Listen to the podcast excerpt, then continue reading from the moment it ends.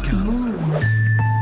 Margot, tu es notre reporter terre du jour. Gazo avec sa bouteille de ligne dans le clip de Céline trois fois, on connaît. Hamza qui a sorti le titre Codine 19 il y a quelques semaines. Les rappeurs français multiplient les références aux médicaments psychotropes, mais les tranquillisants, les somnifères ou les antidépresseurs peuvent être très dangereux pour la santé, même quand ils sont prescrits par un médecin.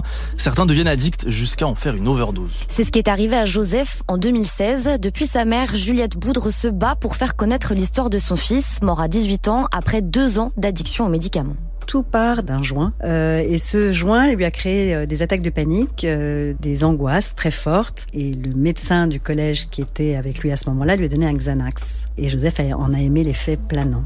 Et tout part de ça en fait. Et, et, la spirale a démarré. Il a alors de plus en plus de mal à s'en passer et les médecins continuent de lui en prescrire. J'étais un peu étonnée par le traitement, mais j'ai jamais pensé que ça pouvait avoir une incidence euh, d'addiction sur un jeune. J'ai compris assez vite parce que j'ai vu la force des molécules euh, sur lui, j'ai vu le besoin qu'il en avait, les mensonges, j'ai vu les cachettes, j'ai compris assez vite euh, dans la façon de se mouvoir, plutôt lent, très irascible, très angoissé en fait. Il prenait toujours son pouls, il avait l'impression que son cœur allait exploser et le sommeil, il dormait pas. Après avoir décroché pendant neuf mois, il replonge et commence à prendre des opioïdes, donc c'est tranquillisant très fort.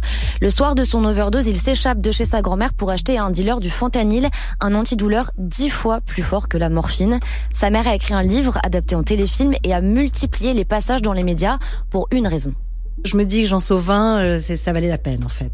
Il y avait un, jeune qui racontait qu'il avait été addict pendant 14 ou 15 ans, un cauchemar, et il arrive à s'en sortir. J'étais sur le plateau et le journaliste Julien, Julien Bugier lui dit mais comment vous avez fait pour pas replonger, etc. Et il a répondu je regardais les vidéos brutes de Juliette Boudre.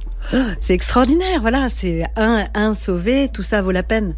Mais Margot, il y en a beaucoup des addicts aux opioïdes en France Alors pas autant qu'aux États-Unis où une personne fait une overdose d'opioïdes toutes les 5 minutes. C'est ce qui est arrivé à Mac Miller et Coolio avec le fentanyl dont on a parlé. Mais en France, les centres d'addictologie voient de plus en plus de patients qui consultent pour une addiction à ce genre de médicaments. Et c'est ce que m'a expliqué Alice Deschenaux, la chef du service d'addictologie de l'hôpital Paul Guiraud à Clamart. C'est quelque chose qui fait suite à l'augmentation de l'usage des opioïdes pour la douleur, en fait à un meilleur traitement euh, de la douleur et donc à euh, un accès euh, et des prescriptions plus conséquentes qui ont fait qu'il euh, y avait il y a plus d'opioïdes, il y en a plus prescrits, il y en a plus dans les pharmacies des Français, mais pas toujours bien connus, bien utilisés et, et le risque addictif est souvent pas prévenu. Un risque addictif qui est encore plus fort quand on est jeune car notre cerveau est toujours en train de se former. Cette maturation cérébrale qui va dire le plus souvent se termine sur les, les 25 ans se caractérise plus particulièrement par une plus grande impulsivité, une réactivité plus forte. Donc ça veut aussi dire que si euh, on est tenté de, de, prendre quelque chose, on va avoir euh, un peu moins, un peu moins de, de frein, euh, un peu plus de facilité à suivre une idée qui va nous venir. Et, et, donc ça aussi, ça favorise, ça peut favoriser les usages et les consommations. La plupart des personnes dépendantes aux opioïdes mettent entre 10 et 20 ans à consulter pour la première fois.